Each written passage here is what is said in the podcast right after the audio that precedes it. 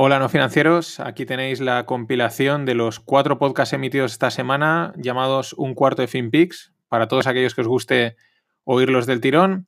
Además acordaros que está el podcast del Finde que va aparte. Gracias.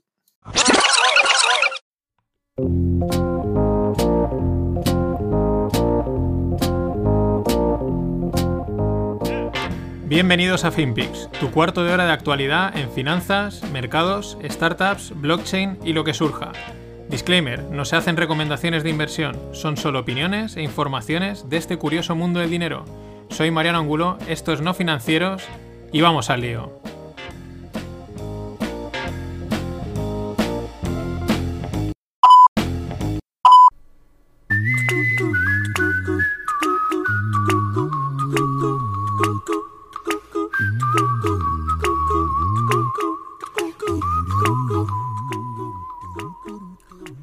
Financieros, vamos a por las cosas que han pasado hoy, sucesos, FinPix, más que sucesos, no nos pongamos así dramáticos, aún no es el momento. Eh, bueno, voy a empezar con unos números de la famosa renta, renta mínima, hay gente que le llama la paguita.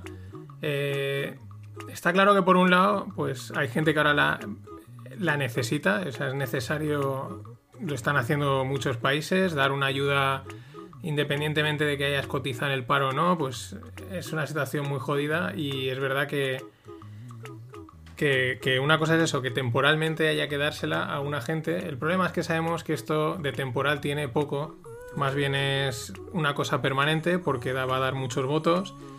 Y luego aparte el otro problema es que ah, de momento dicen que es a partir de 23 años y si no tienes una vivienda en propiedad, pero eso acabará, sabemos que acabarán siendo, llegarán los de 22 y dirán, oye, ¿por qué no los de 22?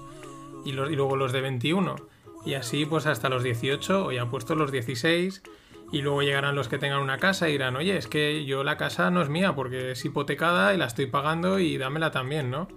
Y acabará recibiéndola todo el mundo, como pasa muchas veces con las becas, que al final, pues bueno, el incentivo por tener una beca, antiguamente tener una beca era algo era un mérito. O sea, era realmente un mérito haber conseguido una beca de algo. Eh, yo me imaginaos si estaba un. Esto es una reflexión. Imaginaos si antiguamente era un, mérito que me acuerdo cuando me fui a Erasmus y, había gente, o sea, gente más dice, no, güey, me, dan la beca. Ostras, qué maravilla, ¿no? Tal, joder, te lo has currado. Y decía, pues si se la dan a todo el mundo, esto no tiene ningún mérito, ¿no? Pues esto es un poco lo mismo. El problema es que hay formas de comprar votos, todos los políticos compran votos, pero sin, joder tanto, digamos, el, país. Porque es que los números son los siguientes.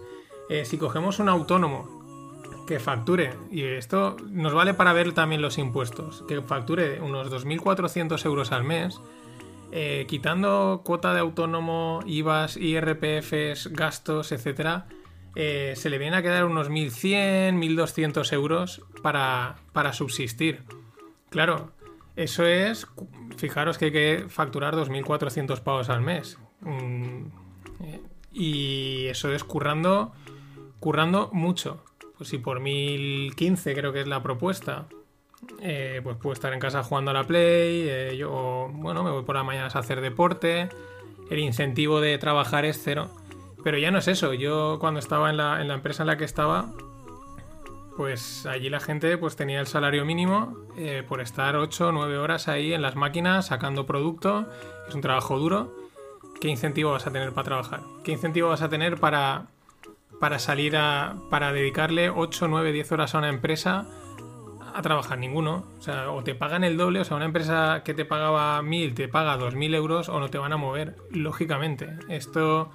Y este es el problema, que esto, una cosa es que sea temporal, que no lo será, y otra cosa es que se quede permanente, más que nada por el desincentivo que es. En Finlandia esto lo han puesto de prueba y lo han quitado. Han estado dos años de prueba y lo han quitado.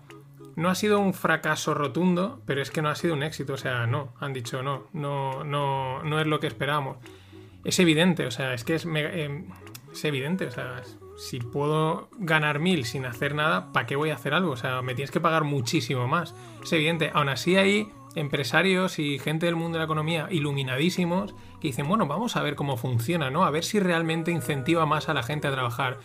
En fin, el otro día que os hablaba de Warren Buffett, pues en una charla en Warren Buffett, él decía que eh, con el caso de una empresa que quebró, llamada Long Term Management Capital, que estaba llena de gente súper inteligente. Dice, es impresionante cómo cuando juntas a mucha gente inteligente, cómo brota una estupidez impresionante, ¿no? Pues esto a veces pasa un poco lo mismo cuando oyes a, a cierta gente dices, no sé, no, no sé, o sea, te deja un poco descolocado.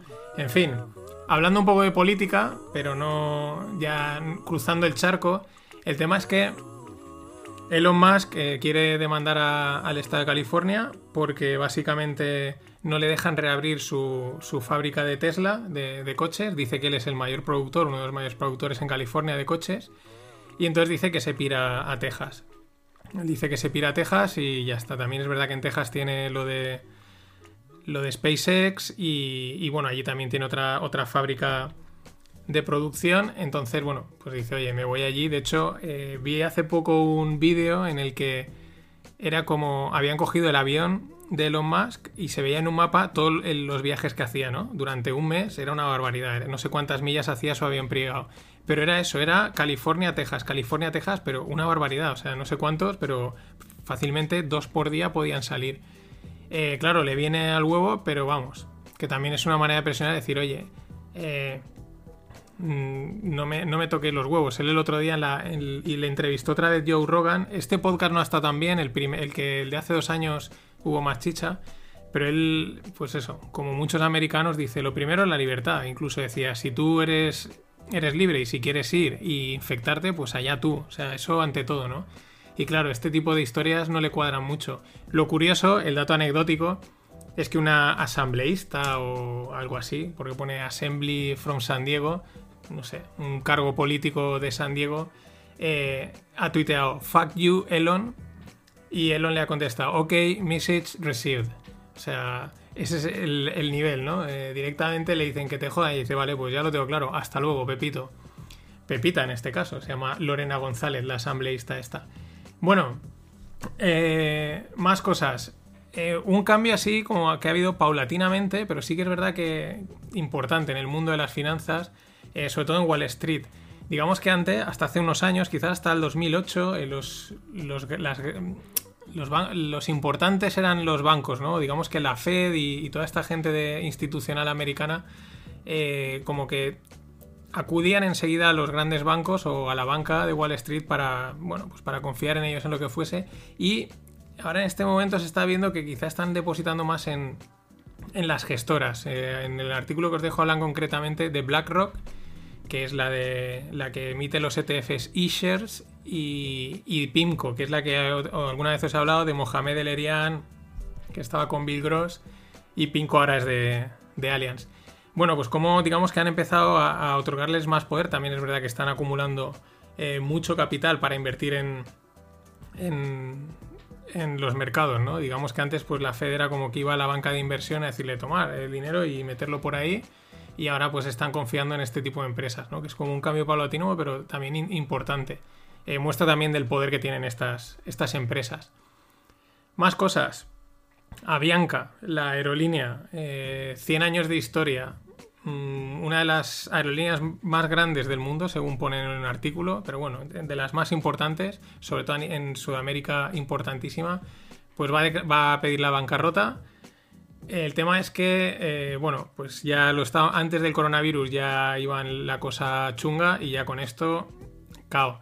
En el 2000 ya tuvieron, ya fueron, ya fueron a la bancarrota y tuvieron que ser rescatados por un, por un Bolívar, es que, por Germán Efromovich de Bolivia, es que ahora no me sale el gentilicio, eh, bueno, un magnate del petróleo, digamos, de ahí de Bolivia. Y bueno, este pues se ve que reflotó la línea, hizo un buen trabajo pero a medias, ¿no? Y al final lo acabaron apartando y ahora los nuevos gestores pues tampoco lo han hecho bien.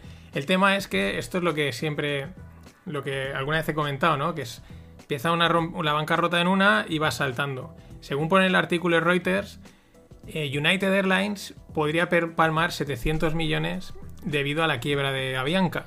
O sea, es que esto está todo por, deuda que tiene eh, eh, United Airlines con Avianca. Así que la fiesta de las, de las, de las quiebras, pues parece que va a empezar o está empezando en nada. Eh, noticia curiosa, o más que noticia, es un dato muy interesante. Aparte, esta ahora ha vuelto, bueno, siempre está de moda, este tío no se pasa de moda. Hablo de Michael Jordan, Air Jordan, más que nada porque ahora con el, con el documental de Netflix. Pero bueno, el tema es que el tío siempre ha tenido un super contrato eh, con Nike desde que jugaba de jugador. Y claro, no podía jugar de otra cosa, tenía que jugar de jugador. Y eh, sigue, o sea, a día de hoy, Jordan factura 130 millones de euros por la venta de zapatillas. Para poner esto en perspectiva, ¿no? Le sigue LeBron James, todos sabéis quién es, LeBron, que factura 32 millones. O sea, un tío en activo como LeBron James, que también es, bueno, pues LeBron James, eh, está facturando 32 millones en conceptos de zapatillas. En total, sus ingresos totales de LeBron son unos 90 millones. Es que Jordan está facturando 130 solo por las zapatillas. Un tío que se jubiló hace. Se retiró el baloncesto hace ya años. Mm, luego, después de LeBron, pues Durán, 26 millones. Ante Tocuompo. Pero vamos, el dato es espectacular. Y el mercado, es el, el, mercado de segunda mano de zapatillas Nike y concretamente la Air Jordan, el otro día creo que veía unas por ahí que decían que, que se estaban a 10.000 pavos. Una auténtica barbaridad, ¿no? Nuevo sonidito. Quería probarlo. Eh, FinPix de startups. Eh, vale, 6 Layer, que es una, es una startup de aquí de Valencia, además está en, en GoHub, de aquí cerquita y han cerrado una ronda de 3,5 millones por, eh, liderada por Sona EIM, bueno, un fondo de inversión. ¿Y qué hacen estos de, de Sales Layer? ¿no? Es una startup fundada por, por Álvaro Verdoy y Iván Borrás. Y lo que hacen es PIM, PIMS, que es Product Integration Manager. Es decir, es una plataforma en la que los e-commerce y las empresas que tienen muchos productos tienen ahí integrados todos sus productos, entonces todos los productos tienen todas las características y de ahí sacan analíticas y los pueden enviar a otras webs e integrarlos con otras webs. Incluso digamos que hacen como una especie de catálogo estándar en el que cada producto tiene definido todo y ese catálogo, digamos, pues como que está enviado, lo chupan el resto de webs y se pueden publicar, ¿no? Como tecnología respecto a para e-commerce y para la gestión del, del producto que tienes con información, métricas y datos. Eh, muy bien y una buena ronda, es un 3,5 millones importante. Eh, también una ronda de 3 millones para Simply Root. Esta es una startup chilena. Es una serie A. La serie A es, o sea, las startups van por, las rondas, pues van por, por series y, o, digamos, está la, la primera suele ser semilla o a veces se le llama presemilla. Presemilla es cuando prácticamente lo que hay es una idea y un PowerPoint. La semilla es cuando más o menos hay un producto ya lanzado, pero nada, son tres, cuatro gatos, por así decirlo, y luego ya viene la serie A, serie B, serie C, serie D, eh, que eso ya depende de cada startup, pues que lleguen a, esas grandes rondas, que son las C, las D, incluso creo que hay una E, y podrían haber las que quisiesen, es ya complicado. Pero bueno, ¿qué hace SimplyRoot? Pues eso, eh, inteligencia artificial, gestión logística, también para ponerla disponible a, cualquier, a cualquier empresa, ¿no? En esto, pues bueno, lo voy a entender, la logística se presta muy, mucho y digamos relativamente fácil, no voy a decir que sea fácil, pero es como un campo lógico en el que meter la, inteligencia artificial, el machine learning y todo este tipo de deep tech eh, para, aplicarlo, ¿no? Y luego algo que hace, que dije que hace poco también comenté y lo apunta un, informe de Finch Capital, es que las, los neobancos van a tener que fusionarse. Eh, empiezan a dicen que según su informe, que ellos creen que van a haber fusiones, hablan de Monzo y N26. Tampoco dan muchos datos, me parece un informe, yo creo que es un informe un poco sacado así, pues como hablaba antes de Jordan, ¿no? Me planto, tiro, la meto y me voy a defender. Porque simplemente no, no mencionan mucho más. Sí que tiene lógico que dicen que con el tema este del, del coronavirus ha habido un movimiento un, giro, digamos, hacia lo digital. Están teniendo problemas los bancos, los bancos digamos, eh, tradicionales.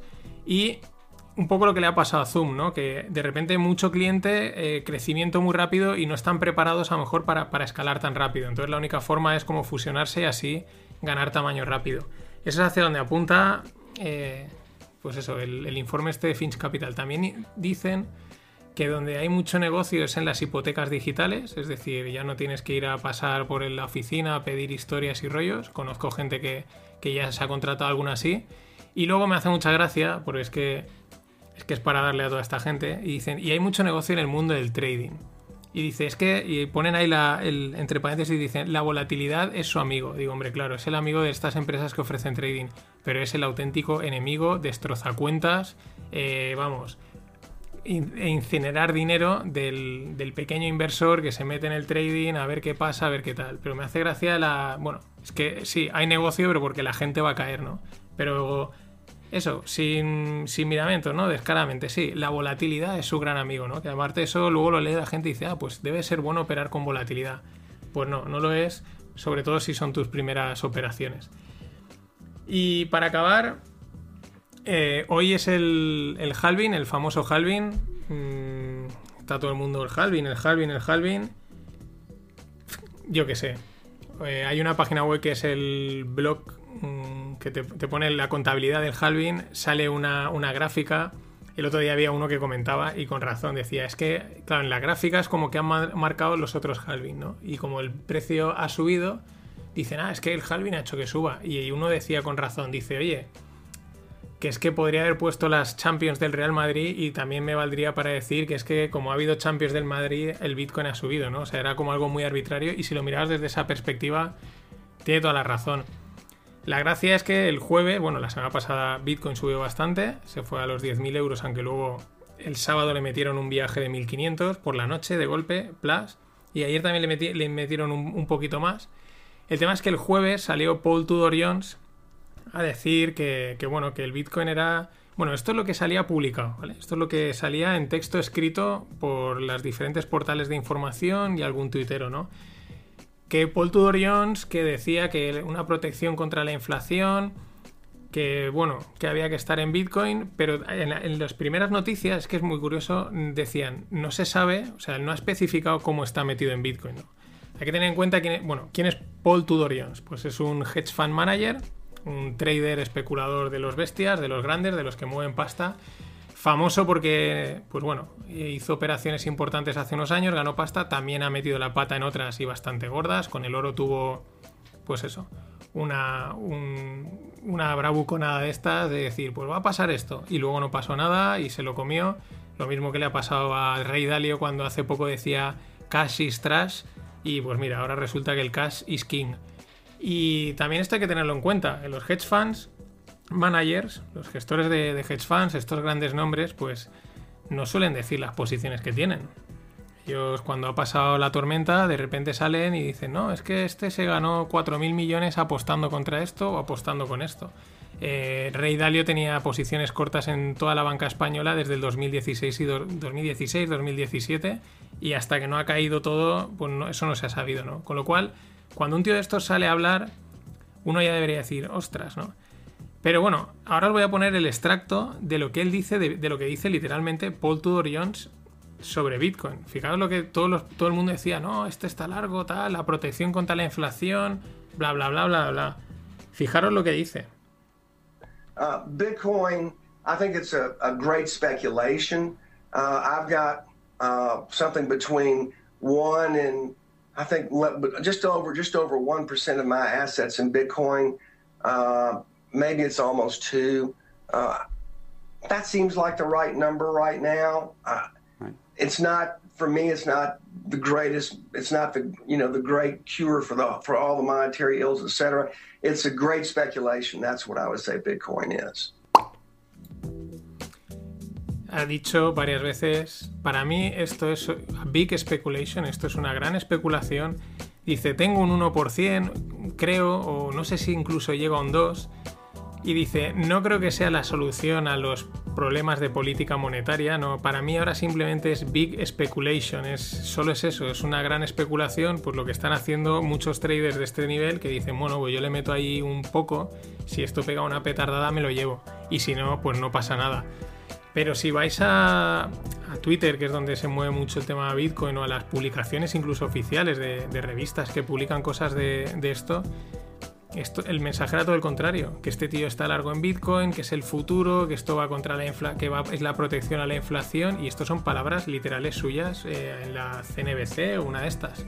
En fin, eh, Bitcoin hace ya un, últimamente se ha convertido en una auténtica religión. No hay debate, es una auténtica religión. Creo que hay muchos intereses detrás de gente que también incluso se ha metido y ahora no va a echarse para atrás. Y en ese sentido os dejo también en el post, os dejo un artículo de un, un, tío muy metido en esto, pero que es crítico. O sea, ha reflexionado y hace una crítica a lo que está pasando en Bitcoin y a nivel también tecnológico. El que se lo quiera leer, pues bueno, es debatible. Yo creo que en lo que apunta tiene bastante razón en algunas cosas, pero también evidentemente enseguida han salido, es, ya os digo, es como una discusión política el tema de Bitcoin. Es Bitcoin sí, el resto no y no me hables de otra cosa. Pero este artículo está muy bien y te da una idea también de, de, de lo que se cuece un poco detrás de toda esta movida. Así que nada más. Alright, thank you all. Alright, thank you all. Hasta mañana. I always look on. many times that the U.S. is doing far better than any other country when it comes to testing. Yes.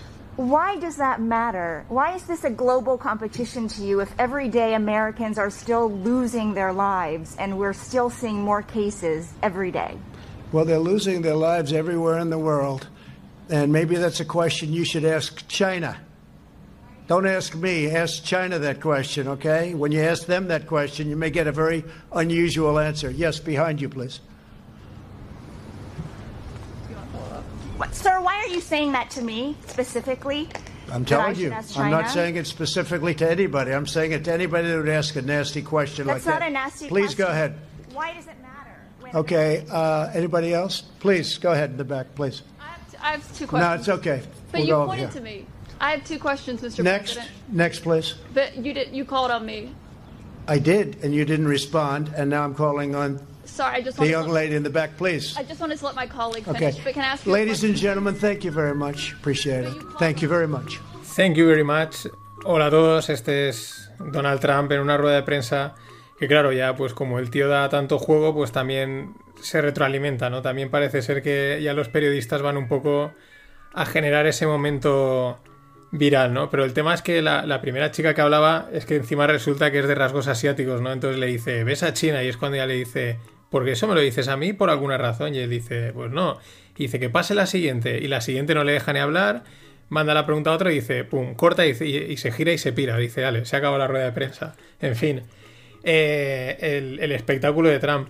Le viene al huevo, porque es verdad que última- los últimos sondeos parecía que estaba cayendo un poco en popularidad. Es normal, con, con toda esta movida del, del coronavirus no se salva ninguno que esté en primera línea. Pero digo que le viene a huevo porque ha salido el tema, está saliendo el Obama Gate. Parece ser que, que el tío hizo ahí algún tráfico de influencias en, en, en en los juzgados, en alguna movida interna de estas. Está ahora saliendo y le viene perfecto, ¿no? Cuando, digamos, estaba ahí en un momento de baja popularidad, de repente le sale esto al, al pulcro, ¿no? Al inmaculado Barack Obama. Eh, interesantísimo. Pero esto, esto va a dar, va a dar que hablar, ¿no? Evidentemente Trump enseguida ha dicho que, bueno, que dishonest, no sé qué.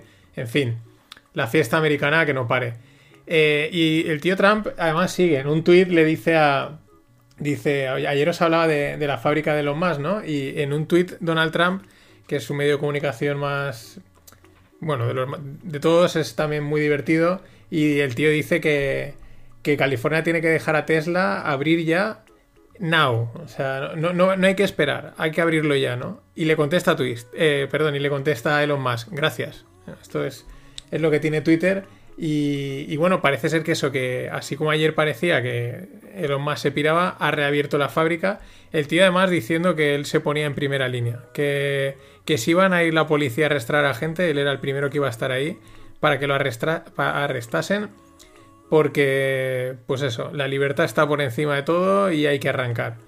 En fin, y lo que es la psicología inversa, ¿no? Es, es algo que yo creo que los políticos, no sé si sin querer queriendo lo gastan, eh, yo creo que sí.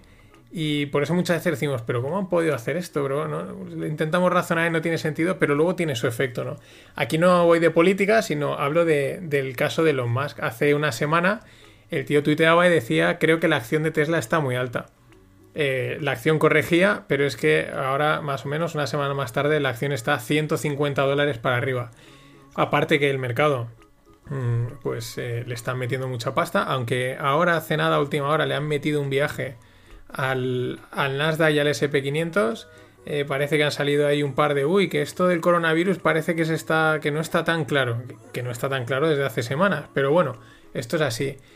Pero creo que también tiene ese punto, eh, volviendo a lo de Tesla, el punto ese de psicología inversa, ¿no? Que basta que te digan, uy, esto está muy alto y la gran mayoría de la gente dice, ah, eso es que puede ir más alto, ¿no? En vez de pensar, "Oh, va a corregir, no, no, es como, se percibe lo contrario, ¿no? Esto es una cosa muy, muy curiosa, pero ya, ya os digo, yo creo que, que se da muy, muy a menudo. Dato eh, de, para poner las cosas en perspectiva, ¿no? Para entender un poco también cómo son los americanos. Yo creo que en España, no, por suerte, no es así. Y cómo los americanos viven al día. Datos eh, a noviembre de este año, de 2010, de, perdón, del año pasado, 2019, según Estatista. El 45% de los americanos no tiene nada de ahorro. El 24% menos de un menos de mil dólares. Y el 12% entre mil y cinco mil. Es decir, esto es aproximadamente un 80% de la gente porque eh, el 24, o sea, conociendo Estados Unidos, conociendo cómo son los precios allí, tener mil dólares de ahorro en la cuenta y nada es lo mismo. O sea, mil dólares allí te vuelan en nada. Y mil y cinco mil, pues bueno, un poquito más, pero tampoco es que vayas a hacer gran- grandes cosas en Estados Unidos. Eh, un 80% de la población no tiene ahorro. Es que allí es evidente, allí viven al, al día. De hecho, yo las dos veces que he estado siempre me ha llamado mucho la atención esos los, los sitios de ir a pagar las facturas de la luz o del- las facturas de la casa, ¿no? Y vas ahí y sueltas ahí un montón de facturas que tienes acumuladas y pagas. No sé, no te corta la luz, es, una cosa muy curiosa. Pero bueno, que estos tíos viven al día. Aquí no creo que tengamos unas... O sea, somos más ahorradores seguro. eh, si no tenemos mejores tasas de ahorro, pues porque porque los impuestos eh, se lo comen absolutamente todo. Y ya entrando en, el mundo de las empresas, curioso, Tinder, eh, que es propiedad de, una empresa llamada Match, ha pedido una ronda de 500 millones, simplemente pues una ronda de financiación, para prolongar, digamos, la financiación hasta 2028 y, pues bueno, cancelar un poco financiación que tenía y pagar cosas. Lo curioso es que tiene una financiación, la actual, al 6,3, al 6,40%. Eh, no sé, me parece una. Para, para cómo están los tipos de interés, me parece una financiación cara, ¿no? Que quizás por eso eh, mm, estén, estén pidiendo, pese a tener dinero, estén pidiendo una ronda para cancelar esa y rebajar el tipo de interés, ¿no? Pero eh, bueno, los retornos normalmente de este tipo de empresas son muy altas y, se pueden permitir eh, pagar a lo mejor un 6, un 7% en, en, en financiaciones, aunque más que nada por comparación con lo que se está cotizando, pues es era, me parece alto, ¿no? Y ya no nos cruzamos el charco y nos venimos aquí a Europa, empezamos por la fría Noruega. Eh, los noruegos, pues dicen, oye, esto del coronavirus nos está, bueno, pues está mermando las arcas, hay que sacar dinero, pues bueno, vamos a nuestro fondo soberano y, y sacamos 37.000 millones y bueno, solo hemos sacado un 5% del fondo, nos queda un 95%. Y bueno, pues esto es lo que tiene cuando hace las cosas bien. Evidentemente ellos ese fondo lo han llenado mucho con, con lo que da el petróleo eh, durante muchos años, pero también se han dedicado a invertir, a comprar acciones, a invertir en empresas. Es uno de los fondos soberanos, eh, pues eso, nacionales, porque no es privado, más grandes del mundo. Es una auténtica mole. Pero han invertido muy bien y donde han invertido, pues las cosas han ido bien porque han, dado- han aportado mucha solidez como inversores. Eh, lo curioso es que eh, parece ser que España hubo un momento en el que evidentemente no teníamos no tenemos los ingresos del petróleo, pero se pretendía haber hecho algo con unas con algunos excedentes y alguna serie de dinero, pues bueno, y invertirlo a largo plazo para pues bueno, pues por lo que hay que hacer, ¿no? Para invertir, para proteger del futuro, ¿no? Pero al final se decidió que mejor se invertía al estilo español, al plazo fijo, al, a lo seguro y ese tipo de cosas. Y bueno, pues ahora, pues, mm, pues eso. Eh, ahora, ahora no. Ahora no, no hay. Eso no ha dado la rentabilidad que podría haber dado. Y, ojo, que alguno, alguien dirá, oye, pero es que cómo lo vas a meter en acciones y tal. Bien invertido a un largo plazo, como hacían, y sin, digamos, como un colchón que no vas a necesitar el dinero, salvo en mucho tiempo, como les ha pasado a noruegos. eh, y bien hecho, pero claro, ¿quién hace bien las cosas en España? Eh, siguiendo, siguiendo aquí, en territorio nacional, era muy curioso. Es que yo no sé, los de, los de la prensa a veces también, no sé, creo que tiene una, la bola de cristal al contrario, ¿no? Este, creo que este fin de semana, además, hubo un poco ahí de, de debate en Twitter además me llegaron, me llegaron como tres o cuatro noticias, las, posteaban tres personas distintas y eran de tres fuentes distintas, ¿no? Y prácticamente todas decían lo mismo. El sector inmobiliario es sólido, eh, se va a recuperar, no se prevén caídas. ¿Qué dices? Sí, claro. Bien, pues hoy salían datos de las notarías y solo en marzo, evidentemente, las ventas han caído un 37% y la concesión de hipotecas un 30%, solo en marzo. En abril será muchísimo más. Pero es que tampoco son datos que te sorprendan, si es que está todo parado. Y aún así salen, claro, para reactivar el negocio, ¿no? No, no, esto no va a caer, esto aquí no pasa nada, pues bueno, lo que queráis. Eh, una cosa curiosa, os dejo la foto, es, es, que es una tendencia que he visto últimamente, mm, que es que me llama bastante la atención, ¿no? Y, son muchas chicas, o sea, chicas guapas, chicas jóvenes y guapas que venden cursos de trading. ¿eh? Qué casualidad, o sea, es, es como un combo muy bueno, ¿no? Y es un éxito. Y entonces, es que lo he visto mucho por Twitter, digo, perdón, por, por- lo he visto por YouTube, eh, sobre todo ha empezado en Estados Unidos, ¿no? Y que, ojo, no, quiero, no digo que una chica guapa no pueda hacer trading, ¿no? Pero es, ya me entendéis, ¿no? Es, es como, qué casualidad, ¿no? Eh, y bueno, pues es que en, en Twitter ayer una chica española, eh, muy mona también, ponía, me he comprado este libro para empezar a invertir, tal, y entonces había bastante gente que le decía, oye, ese libro es bastante malo, Eh, píllate otro, te recomiendo este, te recomiendo otro. Y no, no, es que encima se defendía, ¿no? Y la gente de buen rollo le decía, oye, que hay otras cosas un poco mejores, eh, simplemente es una recomendación, ¿no? Y ya alguno apuntaba, dice, esto, esto, esto ya sabemos, esto ya sabemos hacia dónde van los tiros. Es que es muchísima casualidad. Y luego, mm, otra cosa más, eh, por si puede que hubiese gente que estaba preocupada, mm, no va, habrá baby boom después de la, de la, la cuarentena, no va a haber baby boom. Eh, según un estudio de la Universidad de Florencia, así que todo el mundo tranquilo, si está todo el mundo preocupado porque iba a haber un baby boom, niños por aquí a tope, no, no va a haber un baby boom. Es muy curioso, esto lo publica la ABC porque es un estudio de Florencia que dice, bueno, nos podemos parecer y tal, pero Florencia o Italia es Italia y España es España, ¿no? En parte tiene sentido.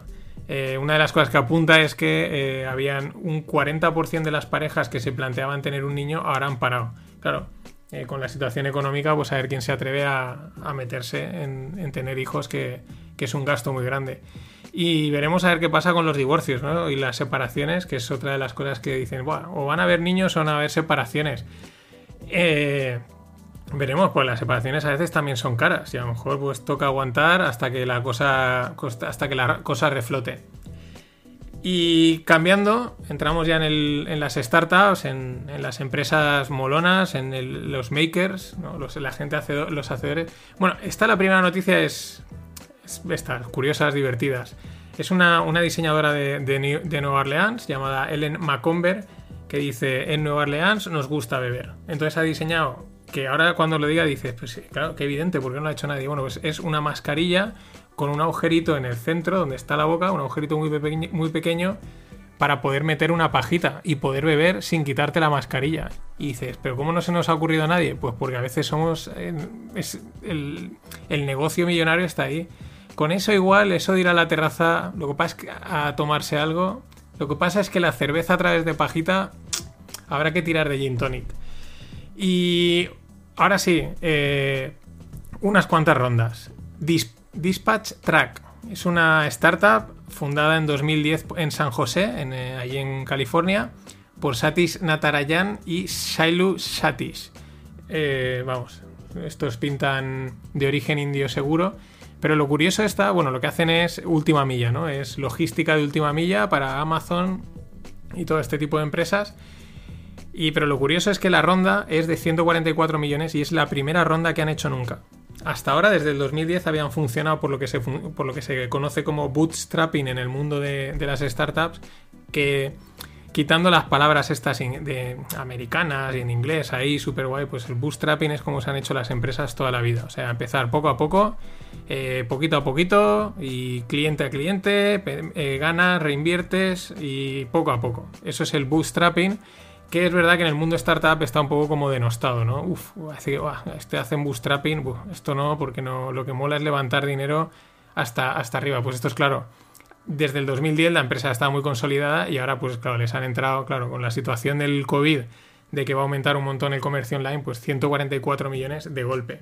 Esto pues... mm, mm, claro, la valoración se les habrá ido pues a los, a los mil millones o por ahí seguro. Luego, una startup que os voy a decir el nombre, os va a parecer española, pero no lo es, Construyo. Y es que son de Berlín.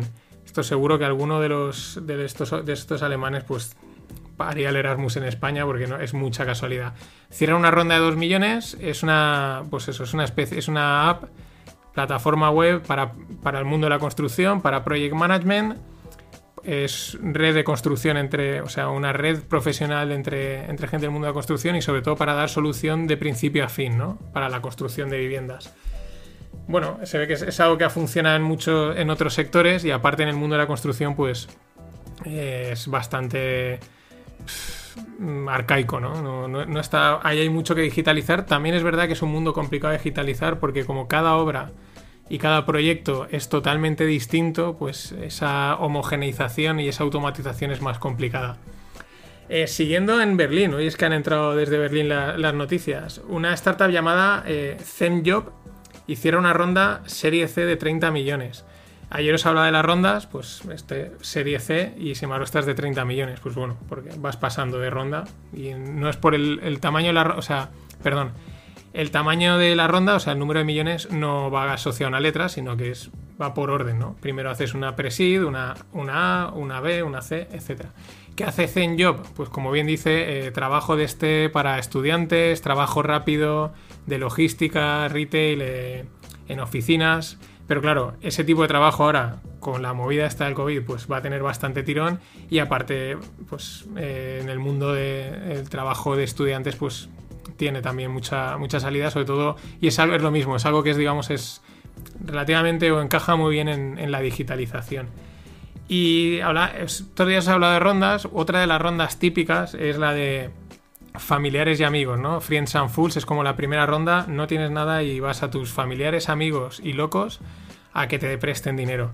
Pues bueno, una rondita de Friends, de Family Friends and Fools en Suiza de 20 millones de euros. ¿Quién tuviese esos amigos? Eh? 20 millones de, euros ha levantado una firma eh, de desarrollo de temas cripto y Bitcoin entre amigos. Se lo juntarían a una cena y diría, oye, ah, sí, pues toma, pam, 20 millones, a la saca y a montar. Una curiosidad enorme. Y he así ya en el, en el mundo cripto, dos cosas. Eh, JP, JPM, eh, JP Morgan, perdón, bueno, sí, es lo mismo. Eh, su director se llama, el CEO, se llama Jamie Dillon, uno de los uno de los, de los tiburones, más tiburones que hay en... Es un gran CEO, o sea, yo si, si estuviese invertido en, G- en GP, en JPM, estaría, me gustaría que el tío fuese así.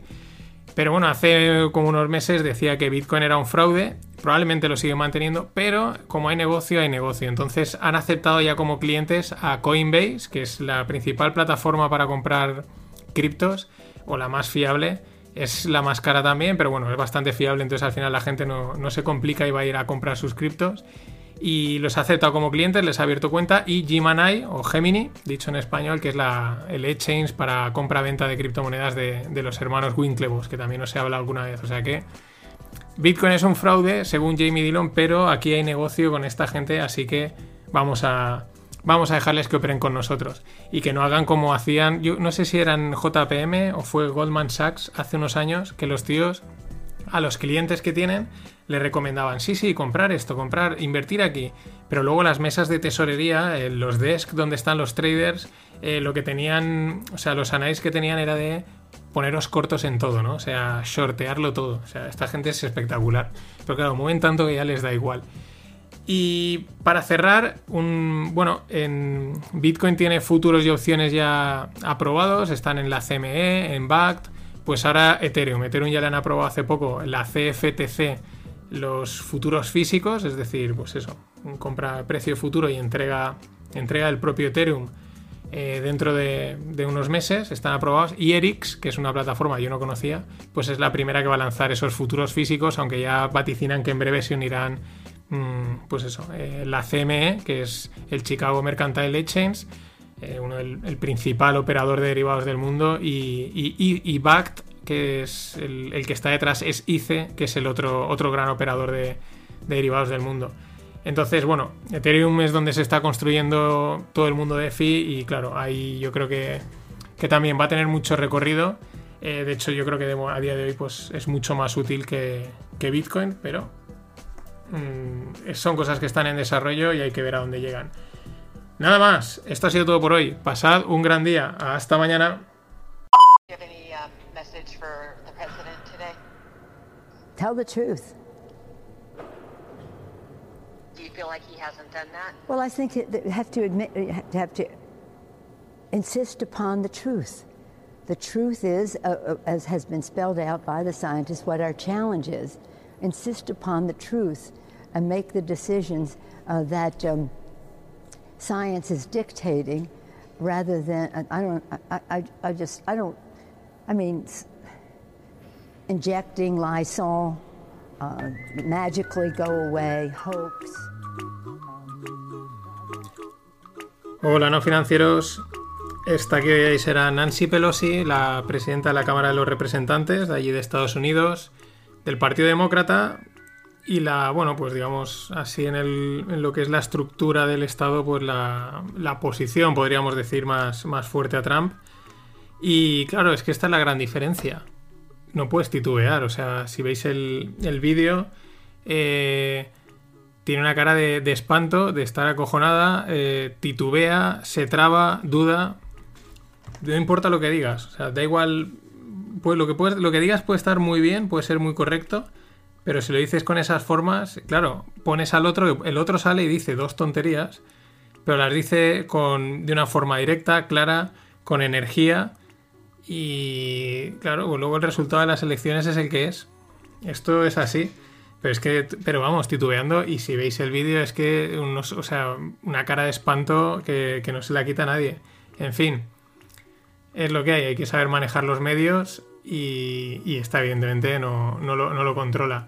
La entrevista se oye ma- el- la persona que le entrevista se oye mal porque está como en un pues como en un hall muy grande y le están haciendo la entrevista se ve que online entonces claro suena así un poco raro pero os digo una cara de espanto espectacular Eh, Obama sigue diciendo, digo, perdón, Obama, Trump dice que el Obama Gate va a ser peor que el Watergate. Bueno, él, claro, él ya le han puesto, le han puesto ahí la chicha y va a tirar todo lo que pueda.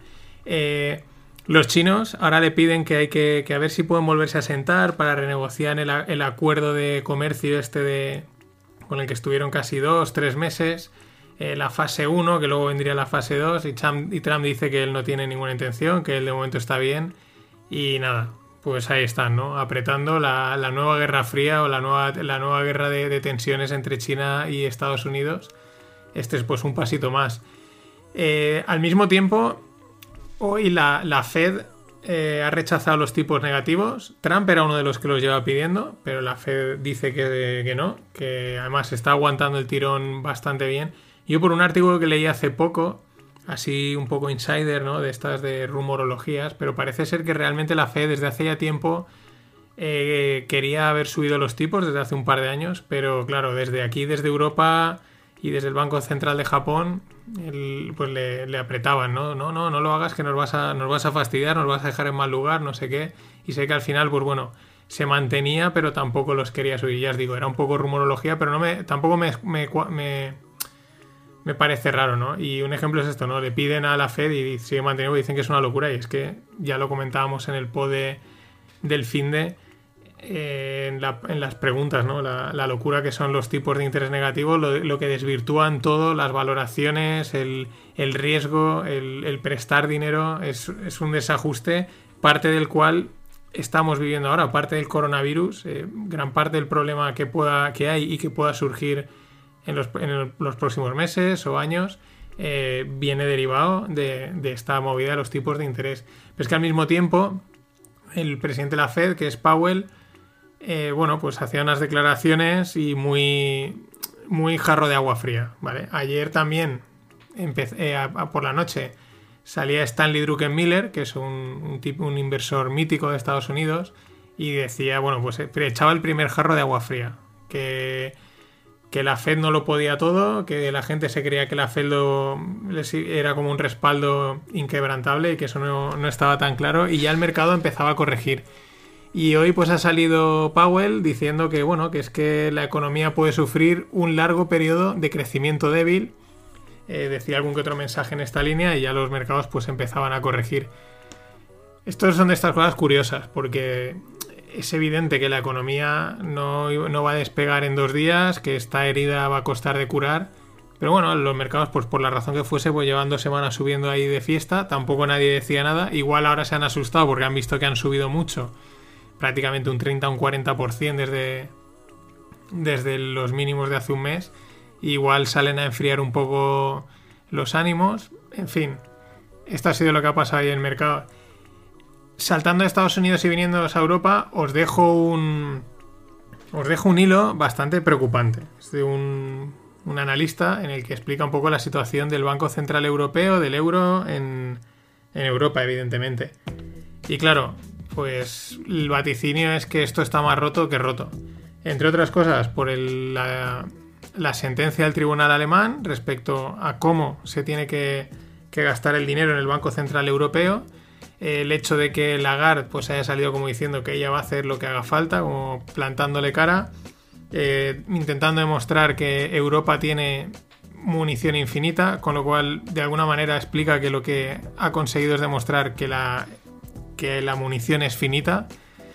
Y claro, que todo esto, porque aparte se ve que han hecho también unas compras de bonos que el propio banco, los propios alemanes podrían demandar. Y bueno, que en cualquier momento, pues esto podría dar pie a que el Bundesbank, que es el Banco Central Alemán, se saliese del Banco Central Europeo y por lo tanto sería, como dicen el, el analista este, el Hersit, el Hersit, ¿no? La salida de Alemania de la Unión Europea y por lo tanto el acabose.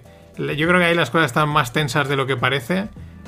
Porque, claro, están los ahorradores, los, los que hacen las cosas bien y los, los que, venga, esto es, esto es una fiesta y, claro, ahora el problema es gordo, hay que ayudar, pero uno no quiere en condiciones, los otros quieren condiciones y ahí pues veremos. Pero también es verdad que desde origen, y eso lo, lo han comentado mucha gente, el, el, concepto este de la Unión Europea está mal diseñado, ¿no? Esta unión económica lo comentaba en el podcast que hablaba de Martin Armstrong, que explicaba que era una pues, cuestión de que si no consolidas deudas, eso no quiere decir dejarlas de pagar, sino consolidarlas, bueno, movidas de estas fiscales que ajusten, pues que países que se integran al euro, que vienen de una economía más débil, estilo Grecia, pues claro, el salto a una moneda más fuerte realmente a ellos es un esfuerzo excesivo, ¿no? Y la deuda que antes tenían de mil, por así decirlo, es como si ahora de repente aunque la hayas transformado matemáticamente, pero a nivel de esfuerzo es como si tuviesen que eh, pagar más.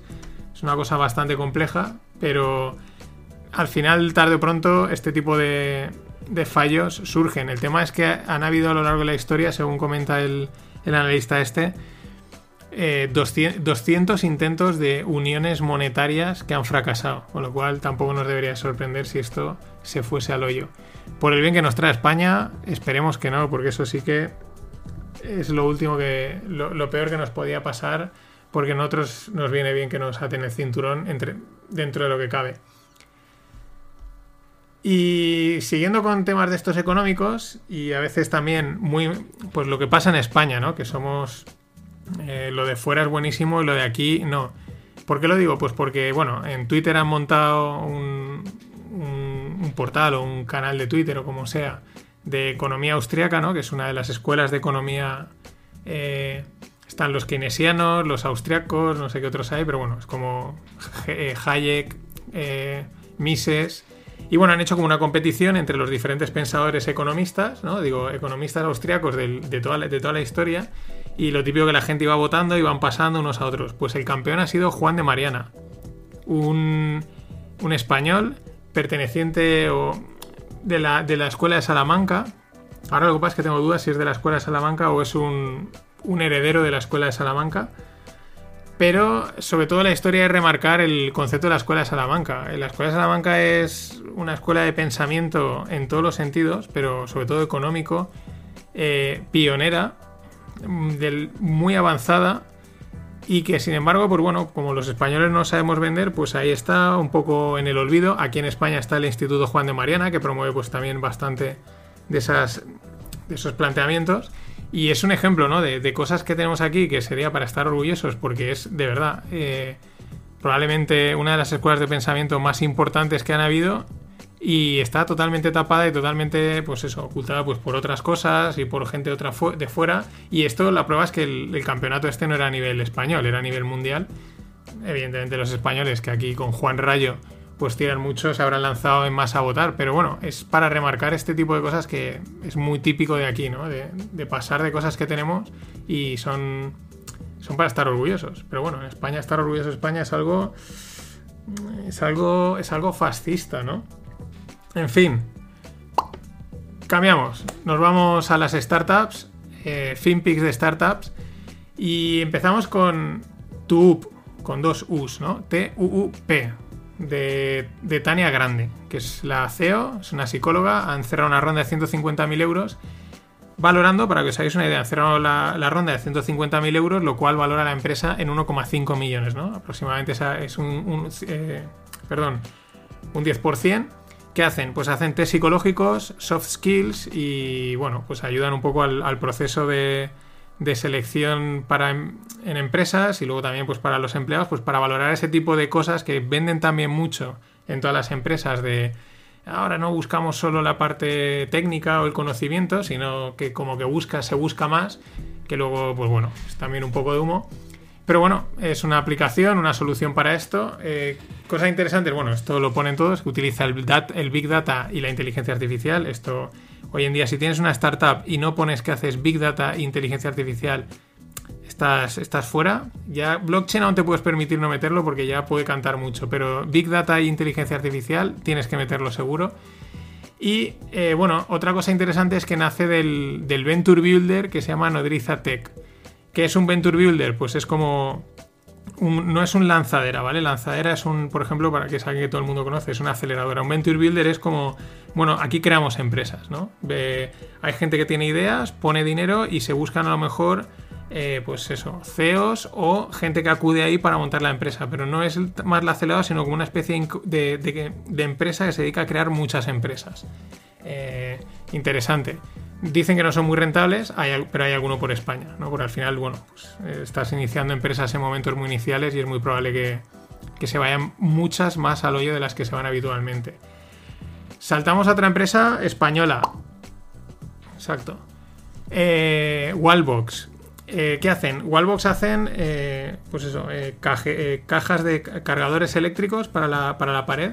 Han cerrado una ronda de 23 millones de euros. La verdad es que la solución que estos están aportando me parece que es bastante buena y sobre todo muy versátil. Están en sede en Barcelona y con han invertido un fondo bastante, interes- bastante conocido que se llama Sealla y aparte Iberdrola. ¿Qué quieren hacer con estos 23 millones de euros? Que no son moco de pavo. Pues expandirse en América del Norte y en China.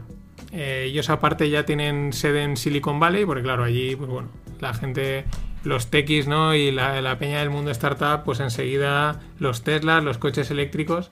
Y bueno, pues parece que ellos es una solución, se ve que muy versátil. Y oye, 23 millones de euros es una ronda eh, interesante. Trigo desde Polonia. Y no es trigo de, del trigo que se come, sino con dos Gs, trigo. Siguiendo con, la, con lo que es la, movilidad, lo que presentan es un, coche, bueno, un, un vehículo, ¿vale? Eh, se están invirtiendo mucho en empresas de micromovilidad que ponen solución a, la movilidad en pequeñas distancias con vehículos, patinetes. Esto es una especie de, de vehículo, el típico así como cápsula, con cuatro ruedas, pero pues eso, para. Creo que hay. El más conocido similar es como uno, creo que es de Renault. Y, pero lo curioso es que las ruedas son retráctiles. Entonces se meten hacia adentro para que puedas, pues eso, para que puedas ya entrar en cualquier sitio, ¿no? Y queda súper estrechito. O se pueden expandir para que puedas salir a la carretera y tener más estabilidad. Eh, desde Polonia, lo interesante es eso, eh, micromovilidad que también está entrando de bastante pasta y más ahora, pues bueno, con, ya con el COVID este es otro de los sectores que también se va a acelerar porque los desplazamientos de trabajo y esos van a cambiar muchísimo.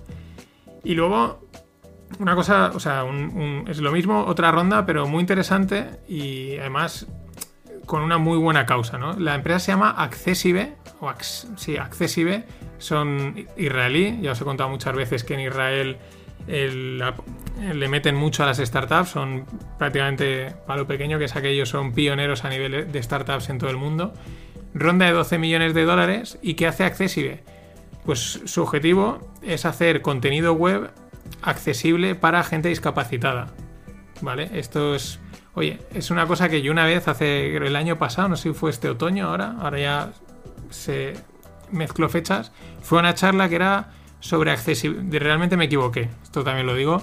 Eh, era como facilitar el acceso o accesibilidad a webs, ¿no? Y pensaba que era pues como usabilidad o algo así y me presenté ahí en una charla de WordPress y era no era accesibilidad para, para gente discapacitada no gente pues eso eh, problemas de vista problemas de oído o también problemas de eh, problemas físicos no de silla de ruedas y tal. Y era muy interesante no ponían un montón de, de, de páginas web y explicaban un poco pues cosas claro que nosotros la gente que, no tenemos ese, ese problema no te das cuenta y eran tonterías, no os creas que eran cosas súper raras, sino simplemente como por ejemplo los textos, alinearlos todos a la izquierda y no hacerlos justificados o a la derecha o poner una serie de saltos de línea. Realmente lo sorprendente era eso, ¿no? Que, o, por ejemplo, evidentemente, poner un tamaño de letra un poquito más grande. Eran cuatro tonterías, tonterías entre comillas, pero no es que, es que era hacer una pantalla de braille y cosas así, sino una serie de cosas y hay, una, hay reglas de buena práctica para, para hacer la web mucho más accesible y claro, más cosas que están desarrollando. Muy interesante. Y también súper interesante, esto es ya diversión total y, os lo recomiendo, yo lo he probado un ratito y está chulo.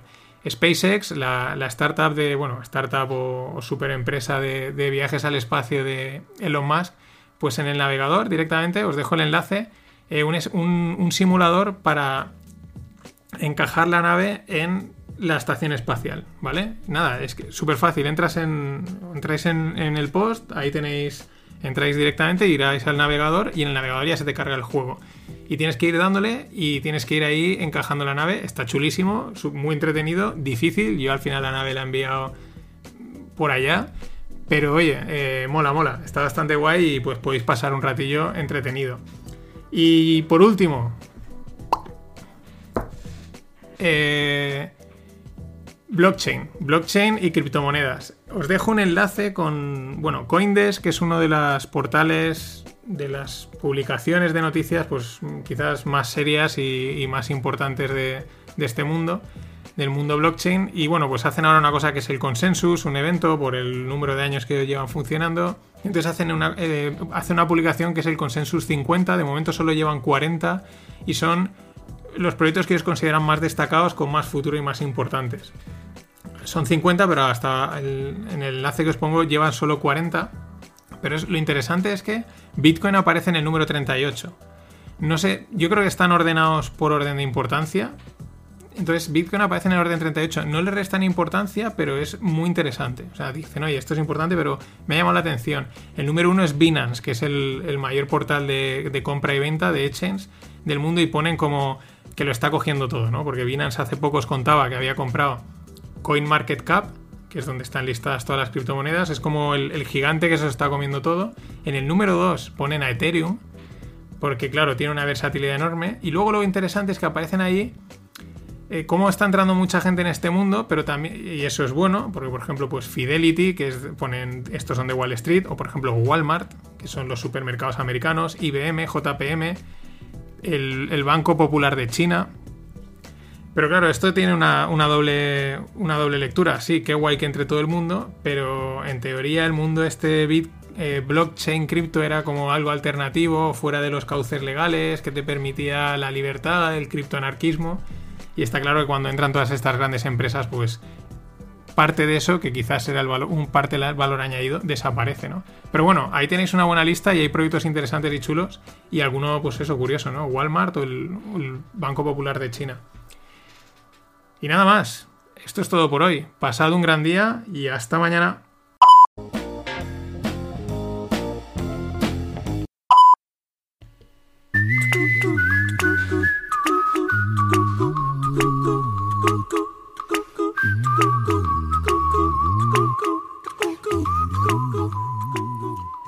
Hola no financieros, vamos a por los FinPix de hoy, últimos de la semana.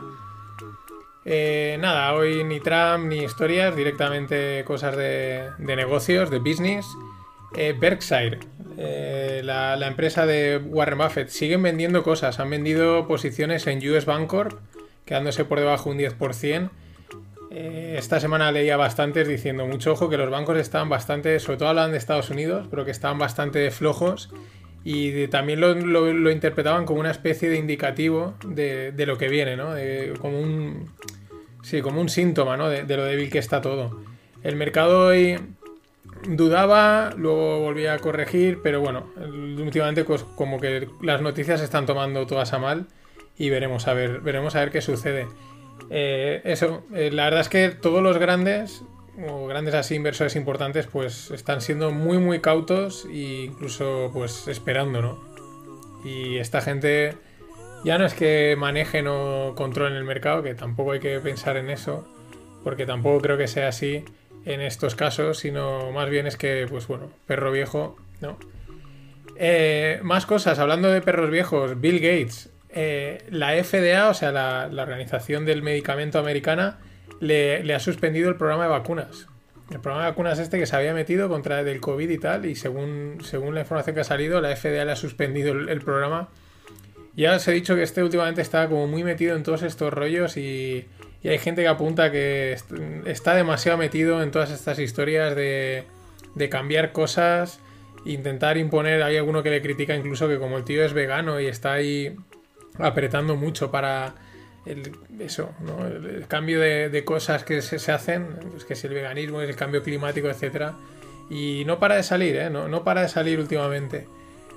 En fin, otra cosa curiosa, eh, porque claro, con todo esto del COVID, pues todo el mundo, ¿no? Está, pues hay muchas cosas que se empiezan a ver que va a haber un, van a haber cambios, ¿no? Algunos no se saben muy bien el qué, otros empiezan a intuir, como por ejemplo el tema de los espacios de trabajo, las oficinas, mm, pues que puede que sobren oficinas, que haya mucho más teletrabajo, las empresas se acostumbren a, a deslocalizar el trabajo, y de repente sale Eric Smith, que es el ex CEO de Google, y dice que él cree que es que las oficinas van a necesitar más espacio. O sea, él, más que opinión totalmente contraria a todo el mundo, en lugar de decir sí, sobra espacio oficina, no. Ah, Dice que falta porque, porque, claro, hay que tener distancia social, la gente va a demandar ir a las oficinas con, con suficiente, con, pues eso, con suficiente espacio y con suficiente seguridad. Sí que es verdad que no conozco el mercado de oficinas americano, y igual mm, se refiere a eso, aún así es bastante bastante curioso, ¿no? Porque todo el mundo incluso está planteando eh, todo lo contrario, que puede que empiecen a sobrar muchas oficinas e incluso leí algún hilo de, cómo reconvertir pues otros espacios que hasta ahora no lo eran en, oficinas, pero desde el punto de vista de coworking, ¿no? De, de esa deslocalización del trabajo. Pero bueno, ya veremos. Todo esto aún está por escribir, que es lo bueno y lo malo al mismo tiempo. Eh, más cosas de, relacionadas con, cambios, ¿no? Eh, pero este no tiene que ver con, el virus, de virus, iba a decir una, barbaridad, aunque bueno, está permitido en este podcast. Eh, el supermercado Alibaba, Alibaba tiene unos- supermercados llamados EMA, tiene ya bastantes de- desplegados por China y plantea cosas también muy interesantes. En la línea de los supermercados de Amazon, estos son realmente los que Alibaba y Amazon son los que no dejan dormir a Juan Roch, estoy convencido porque plantea cosas bastante interesantes, eh, muy en la línea de, repito, de Amazon. Por ejemplo, eh, la gente compra en el supermercado, eh, con la app registra el, el producto, entonces Alibaba mm, tiene como una... Tiene, o sea, tiene guardado qué es lo que has comprado y luego te propone en una segunda o tercera compra que ya directamente lo compres, ¿no? Es como que se ha guardado tu cesta de la compra y te dice, oye, ¿quieres volver a comprar lo mismo? Sí, la compras y te la envían a casa, ¿no? Porque una de las formas que están intentando es eh, eh, acostumbrar al cliente de supermercado offline, o sea, al, físico, a, llevárselo al online, ¿no? Que, no sea un salto muy, muy bestia. Y esa es una de las, de, las, de las cosas que están poniendo. Otra cosa muy interesante es que todos los supermercados eh, son centros de distribución. Esto es una propuesta muy interesante. Al final, mm, pues tienes eso, tienes como muchos mini centros de distribución y entonces hay empleados que se dedican a montar los pedidos y repartirlos en un radio de unos 3 kilómetros. Aproximadamente en un radio de 3 kilómetros en 30 minutos te ha llegado la compra, ¿no? Y es una buena solución para el tema de la última milla, que es uno de los grandes problemas, utilizar el propio supermercado como, como distribuidor. O sea que está bien planteado y apunta también un poco hacia dónde pueden ir los tiros. Y bueno, pues si los de Mercadona quieren coger alguna idea, no sé si estarán desarrollando algo en ese sentido, pero creo que van por ahí los tiros, ¿no? Incluso eso, oye, porque también puede ser un. Pone también, perdón, que puede ser un punto de recogida, ¿no? Oye, tú estás en tu casa, tienes la compra ya hecha, la seleccionas y luego simplemente pasas, coges y te piras, ¿no? Creo que es un mix entre el- la compra física, la compra online, el, el pick up, el pick up, ¿no? El, sí, el pick and go o como se diga, el take away, que no me sale ahora ninguna palabra correcta, eh, y ese mix y lo están planteando. Entonces, bueno, pues ahí están. Y luego, siguiendo con cambios, os dejo un hilo en el post sobre, sobre una experiencia de una hongkonesa que vuelve a Hong Kong después de estar dos meses fuera y bueno, relata toda la experiencia de- del aeropuerto. Si desde el 2000 desde el 2001 desde las Torres Gemelas la experiencia de ir a un aeropuerto y volar era realmente desagradable eh, ya bueno controles de seguridad quítate esto quítate lo otro los metales el no sé qué eh, los líquidos el no sé menos pues ahora ya es bueno la chica lo cuenta eh, claro sobre todo dice un país en el que se han tomado se lo están tomando muy en serio no Eh, bueno llegas te pasan un control te dan un, te ponen un llaverito naranja como que está como marcándote como eh, este no está detectado aún no esta, esta persona aún no tiene aún no ha pasado un control un marcador de muñeca vas a hacer cola una sala enorme con vamos super distancia entre todas las personas esperando a que te hagan el, el- la prueba, vamos, una auténtica, una auténtica experiencia de usuario en todos los, al contrario, ¿no? La anti-experiencia de usuario. Esperemos que sea temporal porque si no, ya lo de volar va, va a dar, va a dar una pereza enorme. Y cambiamos, nos venimos a, España. Eh, datos del IPC, del, índice de precios del consumo, más o menos la inflación. El otro día leía leía un artículo, no me acuerdo dónde era, pero puntuaban, en- o sea, apuntaban a que no es lo mismo inflación que IPC otra cosa más, que ahora no me viene a la mente. Me parecía un planteamiento interesante, ¿no? A la hora de, pues bueno, de darle vueltas a, siempre de replantearse un poco las cosas, ¿no? Pero el tema es que el IPC ha estado en menos 0,7, es decir, deflación. Vale, los datos hay que también ahora tomarlos con un poco de, distancia. Es evidente que van a ser malos y muy malos, pero también es evidente que se recuperarán. La- la pregunta es hasta cuando todo vuelva a la maldita nueva normalidad, eh, ¿cómo se recuperarán esos datos? ¿No? Si ahora es un menos 0,7, es que ha habido deflación, aunque parece ser que sí que ha habido inflación en los productos de, supermercado, de que se consumen más.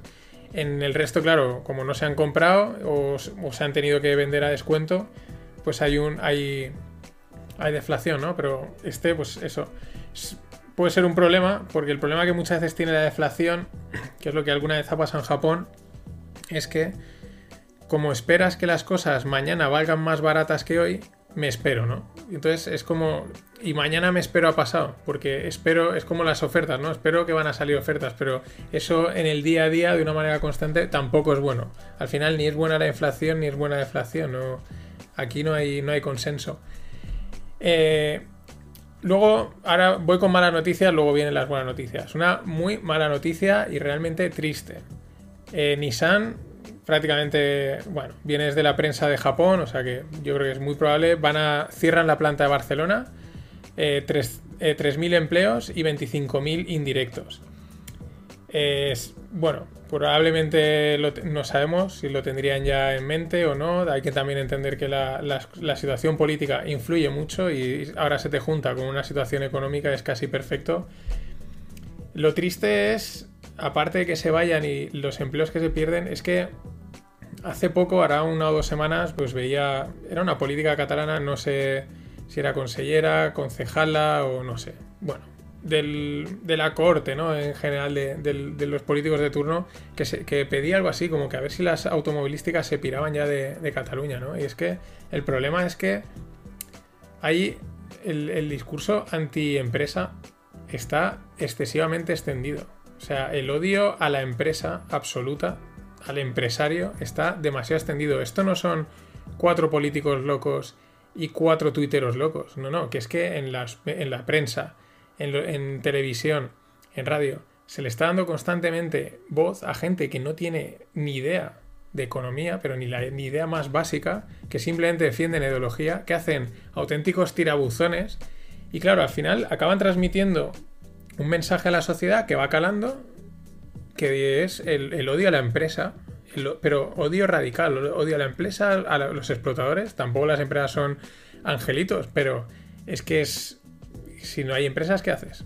O sea, no sé, es- pero es, es- es realmente preocupante y desmoralizador ver el que no son, no, no, es que esos son, no, no, son cuatro, no, ese es un loco, no, no, no, es que es gente que hace de altavoz y cala ese mensaje. Mm, no sé. Mm, Y, luego encima les dan, claro, les dan, les dan voz, ¿no? O sea, dicen una tontería y dicen, ah, espera, ven, ven, en, primera plana, ¿no? Que lo vea todo el mundo. Esto es realmente es, es un problema. eh, aunque si salimos de la crisis económica, si salimos de la crisis sanitaria y de la crisis política, eh, hay un problema de, de conocimiento. O sea, hay un problema de conceptos muy importantes. Porque sin. No sé, es que, que alguien me explique dónde va sin empresas. No, no sé, eh, no, no hay milagros. Esto no, no es. En fin, Podría estar dos horas hablando lo mismo y, no saldría del mismo sitio. En fin, sigo. En la línea, eh, Nissan se va ir casi seguro. eh, apuntaba eh, desde, desde Japón, se va a ir de Barcelona. Francia está, quiere pedir de vuelta que Peugeot y Renault, que Renault estaba asociado con Nissan, eh, acordaos el, bueno, un caso ahí muy truculento con un CEO de, de ambas compañías que, bueno, tenían un acuerdo entre las dos, entre Renault y Nissan, y estaba por ahí Carlos Goshen, que es un libanés que tuvo que salir metido en un en el, en el maletero de un coche de creo que era de Japón o de Seúl, una cosa así, porque le acusaban, bueno, una historia muy de película. Bueno, pues el tema es que Francia pide que están solicitando que Peugeot y Renault eh, relocalicen toda la producción a Francia. Esto también lo apuntaba hace semanas eh, Merkel, no con los coches, pero sí con otro tipo de empresas. Y Trump está en la jugada también, porque Trump ya decía, dice que él no tiene ninguna intención de hablar con China, que están viendo datos del virus y not good.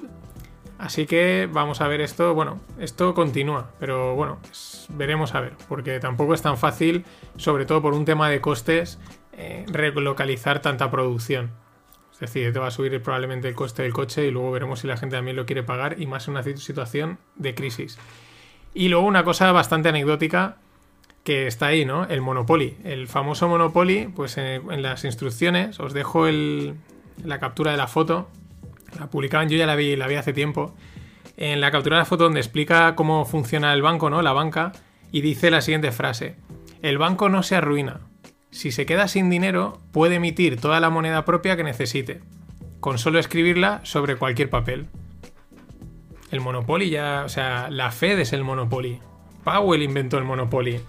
Es decir, ya ahí mismo en un juego sencillo, eh, a pie de casa, para que veamos también a veces, eh, sin querer o queriendo, pero yo creo que es más sin querer, ahí hay una... eh, estás a lo mejor percibiendo una cultura financiera errónea, ¿no? Eh, simplemente estás jugando, te lo estás pasando bien y estás, ya te están percibiendo, bueno, el dinero, le das aquí un botón o lo pones un papel y ya tienes, dale, 3 millones, 3 trillions, ¿no? Para adelante.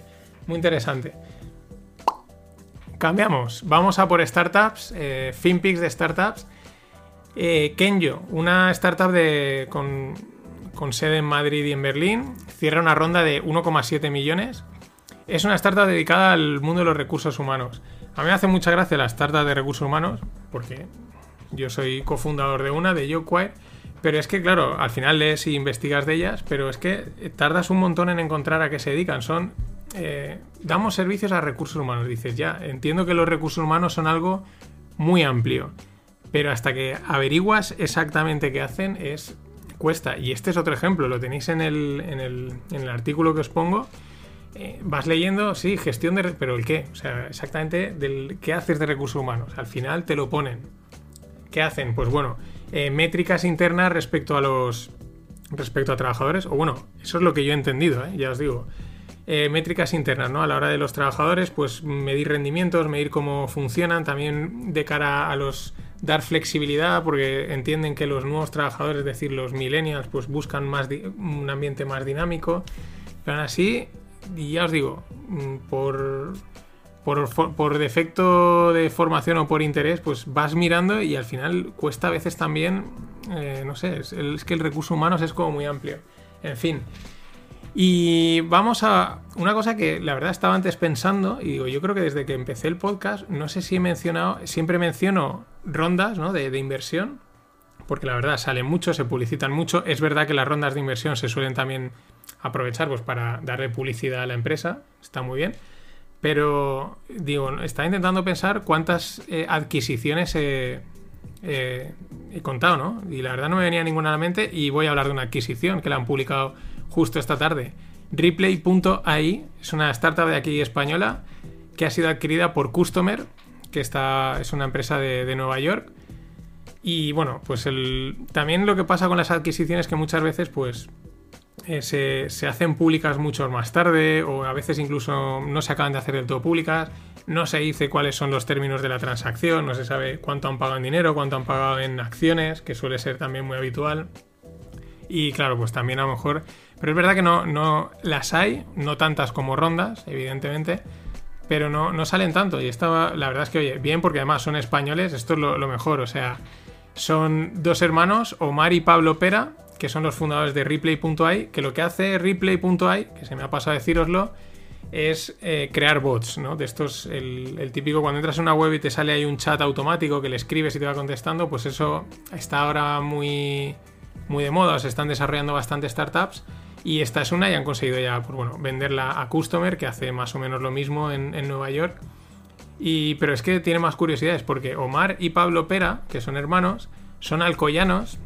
Bueno, trabajaron en el CERN en Suiza, luego montaron también una startup relacionada con Android y, y son alcoyanos igual que Iñaki Berenguer, que es el, vamos, el mega crack español creando startups porque creo que ya lleva tres o cuatro creadas y vendidas, ¿no? Es una de estas curiosidades que no sé, no sé qué pasa en Alcoy, pero ole, ole, ole. Y más cosas. Bueno, y dentro también, pues bueno, también es un éxito para los fondos de inversión que estaban, que habían metido en Replay, que eran sobre todo españoles. Uno es All Iron, que son de, unos vascos, de los que vendieron eh, TicketBiz. Eh, JM Ventures, que es uno de los, pues bueno, estrellas o estándares o de los más conocidos en España, porque JM es de José Manuel Entre, Canales, que es el de Acciona. Entonces, bueno, la verdad es que veis el, portfolio de JME, podéis entrar en la web y está bastante chulo. El portfolio es de. Todas las startups son conocidas y son buenas. Es verdad que son gente que entra ya en, en un nivel más alto, ¿no? Así que nada, enhorabuena a todo ese mundo. Eh, me parece que también un, un, ex fundador, o sea, un fundador de Finametrics, eh, porque he visto por ahí que le han felicitado, que es de aquí también de Valencia, Francisco me parece que también es inversor, pero esto lo digo porque he visto que de repente le felicitaban y digo, este igual también ha metido aquí pasta, ¿no? Y más cosas, que me- se me ha ido un momento el hilo. Blockchain. Eh, bien, eh, antes de blockchain es el vuelve a aparecer Bill Gates. El tema es que Bill Gates tiene también una cruzada contra el dinero eh, físico, contra el, contra el cash, ¿no? Y os dejo un artículo en el que dicen, oye, cuidado porque sí, es verdad. Al final, hoy prácticamente hoy en día todos nos movemos en, en dinero digital, aunque no sea, aunque no sea de blockchain, no sea cripto, criptomoneda. Pero claro, el problema que tiene el dinero digital es que estás totalmente eh, traceado, o sea, estás totalmente rastreado, perdón. Eh, se sabe perfectamente qué has hecho en cada momento, dónde has gastado el dinero, de dónde viene el dinero y ya con las criptomonedas esa, trazabilidad según la criptomoneda se incrementa, ¿no? Es decir, ojo porque es un problema de privacidad bastante fuerte. Es verdad que el cash da pie a, a otro tipo de cosas como actividades delictivas, pero también la privacidad de decir, oye, ¿a ti qué te importa si me apetece gastarme 20 euros en un paquete de chicles? Mm, pues ahora lo pueden saber, ¿no? Pero fijaros que vuelve a aparecer el Tito Bill Gates. Y Durov, el de Telegram, publicó ayer un. ayer antes de ayer, publicó un, un artículo explicando que bueno, que dejan. que dejan a un lado el proyecto Tron. Digo, perdón, el proyecto Ton, que me he equivocado. Tron es otra blockchain. Algún día os hablaré de ella. Y dejan al lado el proyecto Ton. Y esto es lo interesante. Lo que cuenta es que eh, ellos hicieron una emisión de, criptomonedas llamadas Gram la gente las compró y ahora pues iban a desplegar Ton con una serie de, de ventajas, pues bueno, en la línea de Telegram, ¿no? Mucha privacidad, mucha descentralización, etcétera, etcétera.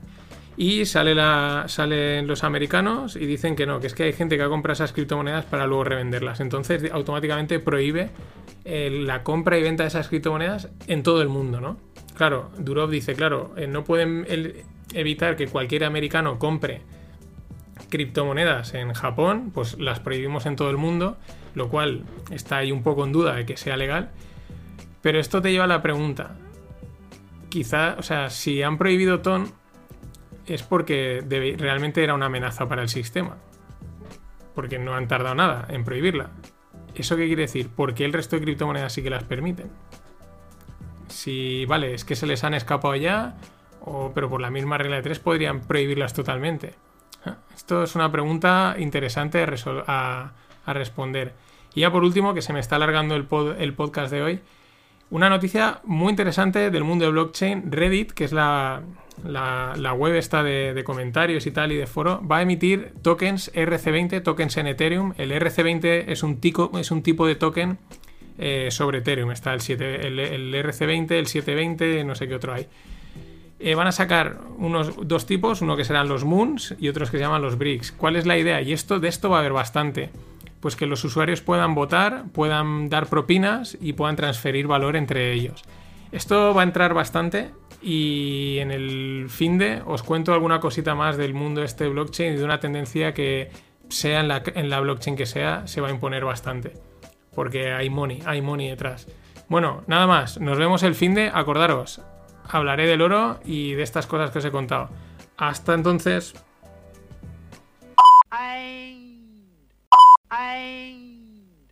Always.